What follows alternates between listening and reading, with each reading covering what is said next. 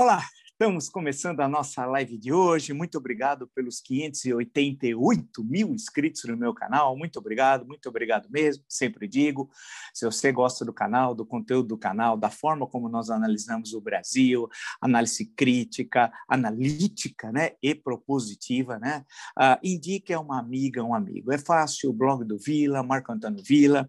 Diga para ativar as notificações. Quer aquele sininho? Coloca like no que vocês gostarem usar, como vocês muito bem fazem, a página página dos comentários. Né? É, Lembro das nossas entrevistas, né? Vamos só recordar, né?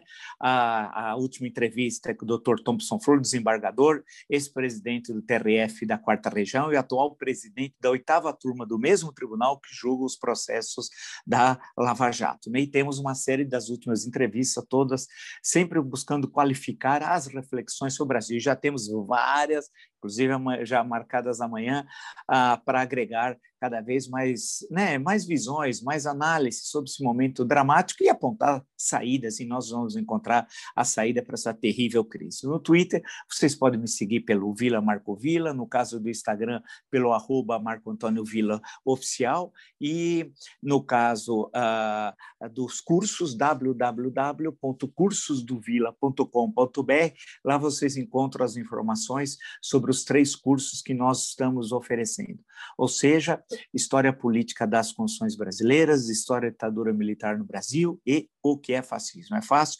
basta acessar www.cursosdovila.com.br. Claro que ah, ah, o assunto do dia ainda, né, infelizmente, não é com prazer, nós estamos vendo essa situação terrível que ah, da, da Covid-19 e é o que o governo está fazendo, né? O que o governo está fazendo, porque é, eu até estou pegando uma última informação aqui, é, o que aconteceu com a doutora Ludmila Ajar, né? É um negócio assim inacreditável, mas daqui a pouco eu vou falar nisso. Ah, olhando todo o noticiário, né? Ah, é uma, ah, tem questões que eu, vai ser o nosso foco hoje, mas eu gostaria de colocar umas questões para que antecedem, é, que estão muito presentes aí. Se, hoje, lendo agora todo o noticiário, por exemplo, a Folha de São Paulo é, usa a agência Bloomberg, uma matéria que foi, é, é, que foi enviada de Letícia, na Colômbia, né, quase ali na, de, na fronteira com o Brasil, lista que os países vizinhos do Brasil estão fechando as fronteiras, né, é, e, e, que para, é, textual, é, para o resto da América Latina, o Brasil sempre foi uma nação à parte. Hoje, é algo diferente. Uma ameaça que espalha a Covid está rapidamente se tornando uma espécie de colônia de leprosos.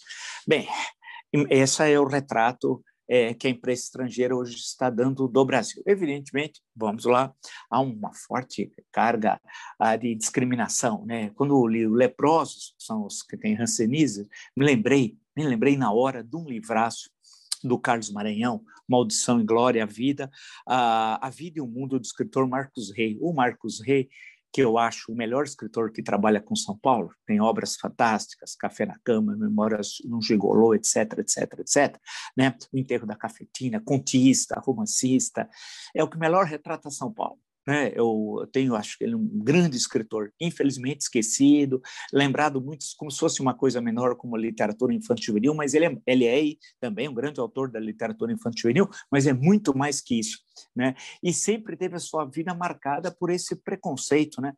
Ah, e tinha um departamento de, de profilaxia ah, da lepra aqui em São Paulo, naquele momento.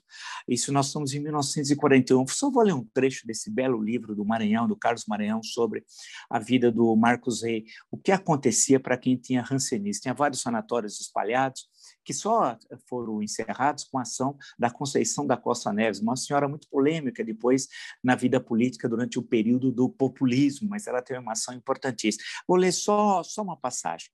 Palma Donato, ah, no entanto, é a senhora mãe, né? É, no entanto, contaria que a, a, esposa dele contaria que ouviu da sogra, é, na única ocasião que essa relatou o episódio, pouco antes do seu casamento, uma história diferente, mais detalhada. É o seguinte: e a mesma que o marido repetia inúmeras vezes durante anos e anos. Os guardas, depois de passar pela casa, porque as pessoas eram levadas à força para os sanatórios. E muitas famílias, claro, protegiam os seus, não queriam, né? É o caso do Marcos Rey. o nome do, é o pseudônimo, o nome dele é Edmundo Donato. Ah, os guardas, depois de passar pela casa, foram encontrá-la quatro quarteirões em um bar da Praça Marechal Deodoro, aqui, né, você muito conhecida hoje, né, onde tem ali hoje o Minhocão, na época não tinha, evidentemente, onde ele jogava bilhar. Ele tentou fugir, mas o mal perfurante nos pés, que se agravava, impediu que corresse. Não conseguiu ir além da calçada. Com a mesma técnica usada pelos homens da carrocinha para pegar os cachorros na rua, um dos guardas tirou uma corda da cintura e laçou-o pelo tronco. Edmundo um jovem de 16 anos foi empurrado para a ambulância que arrancou em direção à Avenida Doutor Arnaldo, onde se localizava a sede do DPL, Departamento de Profilaxia da Lepra. Ele chegou lá amarrado e horas depois seria mandado para Mogi das Cruzes, a 61 quilômetros da capital. Bem, ah, é um grande livro que trata de um grande escritor e, e hoje esse toda a questão da lepra do Hanseníase é colocada de outra forma, né? Que só aproveitar esse gancho que eu acho importante a gente sair um pouco da do senso comum, né? Do que sempre falar aquelas coisas. Vamos refletir um pouco mais. Essa notícia mostra, né? Tirando, tirando entre aspas, o preconceito, o, o, o que se, como é que o Brasil hoje é retratado pelos seus vizinhos aqui na América do Sul. Por outro lado, isso não importa o senhorzinho malta da fé, aquele que fica muito nervosinho porque está faltando né? aquele que está muito nervosinho, balançando. Ele gostava antes sempre ter um relógio de ouro no domingo pela manhã. Muitas vezes eu ligava só para ver ele, uns dois minutinhos fazia assim com o relógio de ouro, porque aquilo é em nome de Jesus. Em nome de Jesus. Estava aí, gravou um videozinho contra o Lula, o mesmo que apoiou o Lula. É que agora está faltando o viu metal, né? Então precisa abrir todas as igrejas para contaminar todo mundo. Se morrer, não tem problema. Em nome de Jesus, são servos de Deus. O importante é isso, né? Grande pessoa, né? Uma pessoa fantástica, um cristão, um servo de Deus. Bem, fez umas palhaçadas, mas nem vamos falar em gente baixa, caterva, né? Vamos deixar de lado. A questão, claro que, é, é, antes de entrar no nosso assunto principal, a questão do UOL. A matéria do UOL hoje foi bombástica, rachadinha. Até eu estava, é, hoje até falei também sobre isso. Unhas no Brasil é tudo inha ou inho, até bandido, né? Fernandinho, né? Sempre assim. tem um inho, inha que diminui a intensidade do crime. Rachadinha é peculato, é desvio de dinheiro público. E a matéria excelente feita pelo UOL mostra a relação dos gabinetes Jair Bolsonaro, deputado federal, Câmara dos Deputados, Flávio Bolsonaro, Assembleia Legislativa do Rio de Janeiro, Carlos é, é Flávio e Carlos, é, Câmara Municipal do Rio de Janeiro. Né? E como e eles formavam, portanto, de acordo com a matéria dual, uma organização criminosa que desviava dinheiro dos funcionários.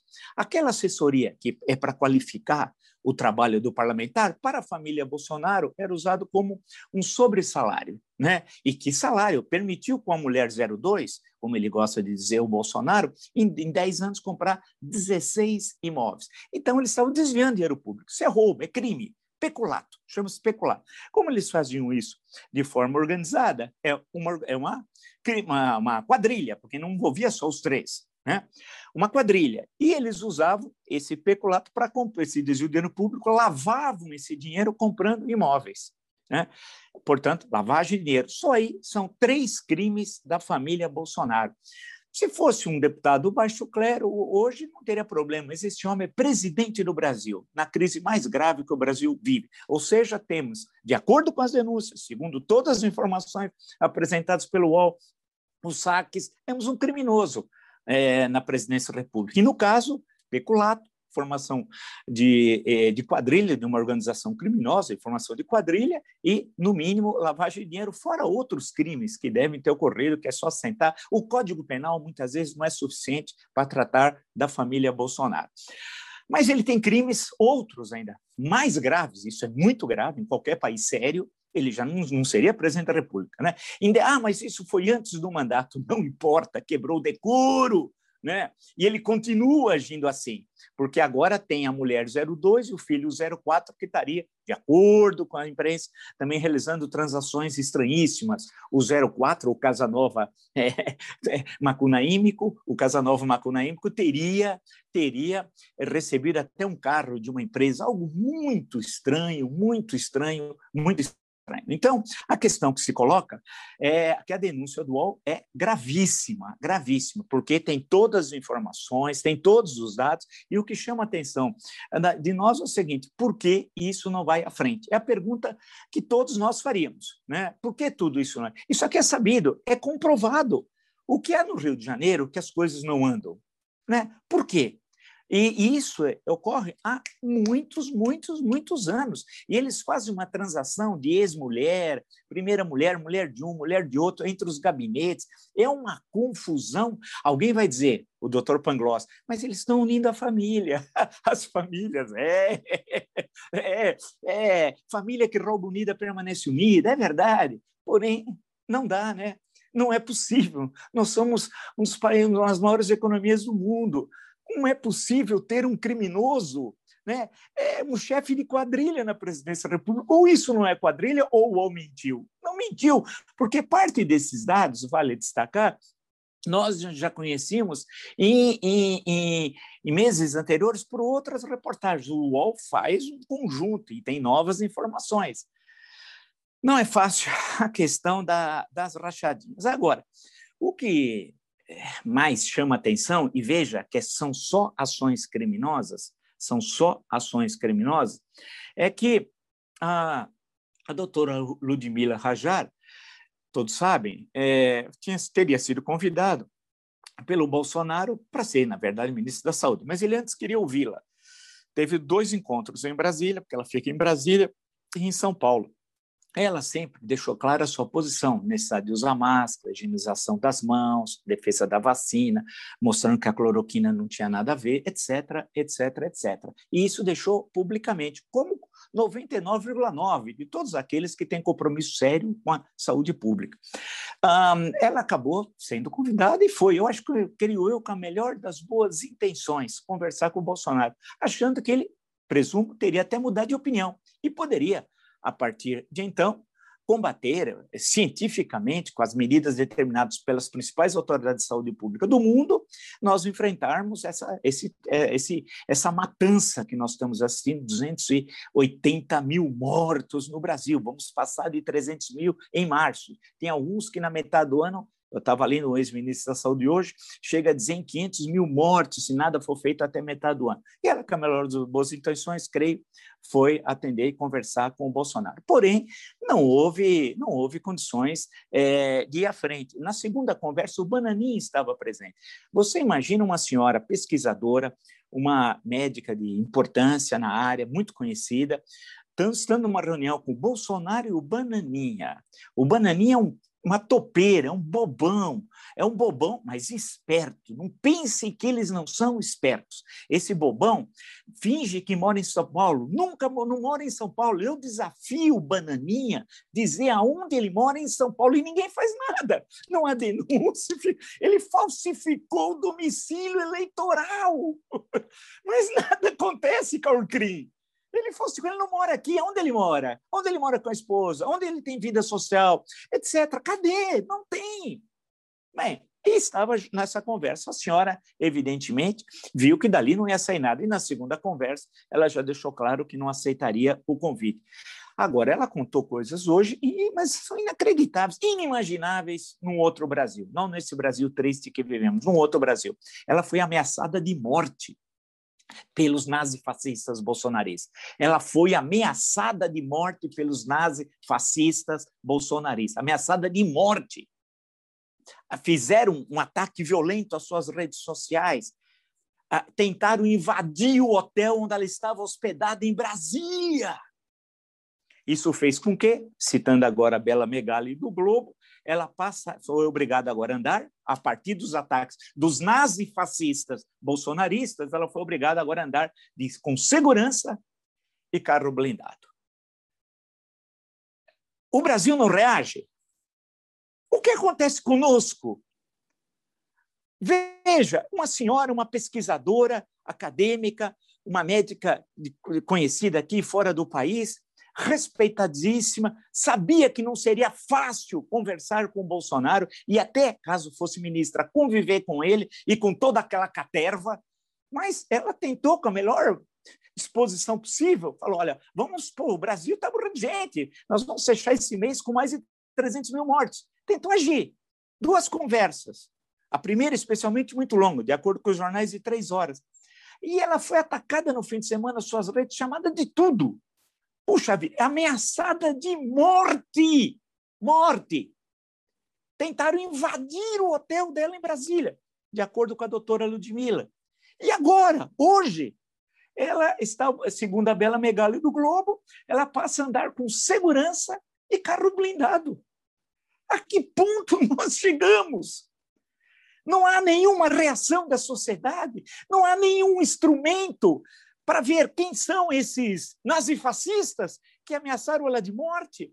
Ministério Público, a polícia, enfim, alguém. Alguém do Estado Democrático de Direito que eles tanto odeiam.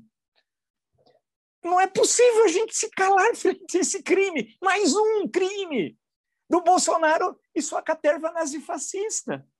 É possível nós, republicanos, democratas, defensores da Constituição Cidadã, como disse o doutor Ulisses, conviver com Bolsonaro na presidência da República? Eu pergunto a você, é possível? É claro que não. Não tem jeito, é impossível, né? é impossível. Isso é um prenúncio, eu insisto, do que poderá ocorrer nas duas próximas semanas até o final desse mês de março. E por quê? Você me perguntaria. É o prenúncio de novos confrontos. O que teve domingo em algumas cidades do Brasil, com uma ínfima participação, são os gatos pingados, foram atos nazifascistas. Só faltou a saudação. Só faltou. Mas isso para eles é um detalhe. Só faltou isso negócio inacreditável que nós assistimos. As ameaças a governadores a casas de governadores, é um negócio assim absurdo, é impossível isso continuar ocorrendo e nós não conseguirmos reagir. Ah, isso vai prenunciando um choque, porque pode ser, dependendo dos resultados que ocorrem nas duas próximas semanas, que seja necessário. Aí sim, o lockdown não foi adotado e nos estados, só em algumas cidades, como o caso de Araraquara, de conhecimento de todos, já comentamos aqui, e corretamente. E se for necessário algo mais radical, um lockdown, como é que fica? Eles vão continuar agora tendo esses grupos, essas SAs do, do Adolfo Bolsonaro, vão continuar circulando vão continuar atacando as pessoas, vão na casa das pessoas, vão ameaçando as pessoas de morte, e as instituições do Estado Democrático de Direito vão reagir quando? Ou como na Alemanha, quando foram reagir, era tarde. Era tarde. É isso. É isso que eu pergunto. A quem me acompanha, eu sei que tem muita gente que tem é, é, presença na estrutura de Estado, né? Eu pergunto: a reação vai ser depois que o Congresso estiver fechado?